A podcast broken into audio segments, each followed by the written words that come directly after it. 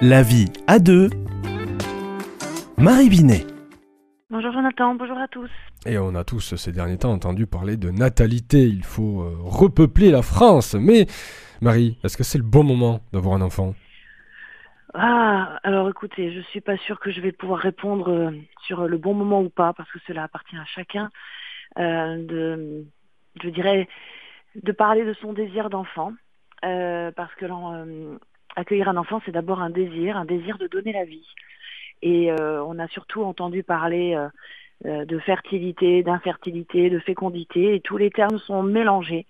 Et je pense que déjà, on peut faire peut-être une différence entre ce- qu'est la fécondité et ce qu'est la fertilité.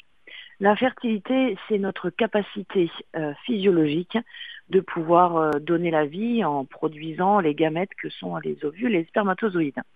Et nous sommes dans un pays, euh, comme beaucoup de pays occidentaux, où nous avons de plus en plus de, de problèmes sur euh, la fertilité, aussi bien chez les hommes que chez les femmes.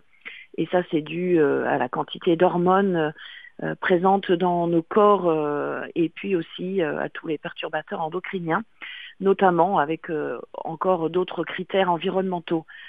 Et ensuite, il y a la fécondité, la fécondité euh, d'une relation, la fécondité de sa propre vie, c'est-à-dire tout ce que l'on va rayonner, tout ce que l'on va donner, tout le fruit que nous portons. Et pour un couple, l'enfant fait partie de ces fruits, mais il n'est pas l'unique fruit de leur amour. Alors, le désir d'enfant, on, le sait, euh, il, est, il doit être euh, parlé d'abord dans un couple, et puis ensuite euh, accompagné de manière à ce que bah, ce soit le bon moment. Alors le bon moment, c'est quoi? Bah, J'aurais envie de dire, on le sait et on ne le sait pas en même temps.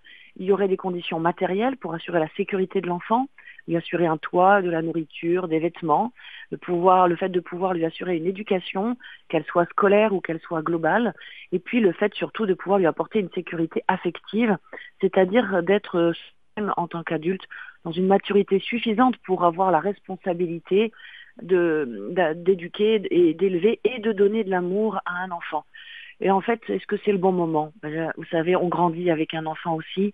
Donc je ne sais pas si c'est le bon moment. En tout cas, lorsque les deux sont euh, d'accord pour accueillir cette vie, eh bien c'est formidable. Ça veut dire que l'enfant aura toute sa place au milieu de, de ce couple.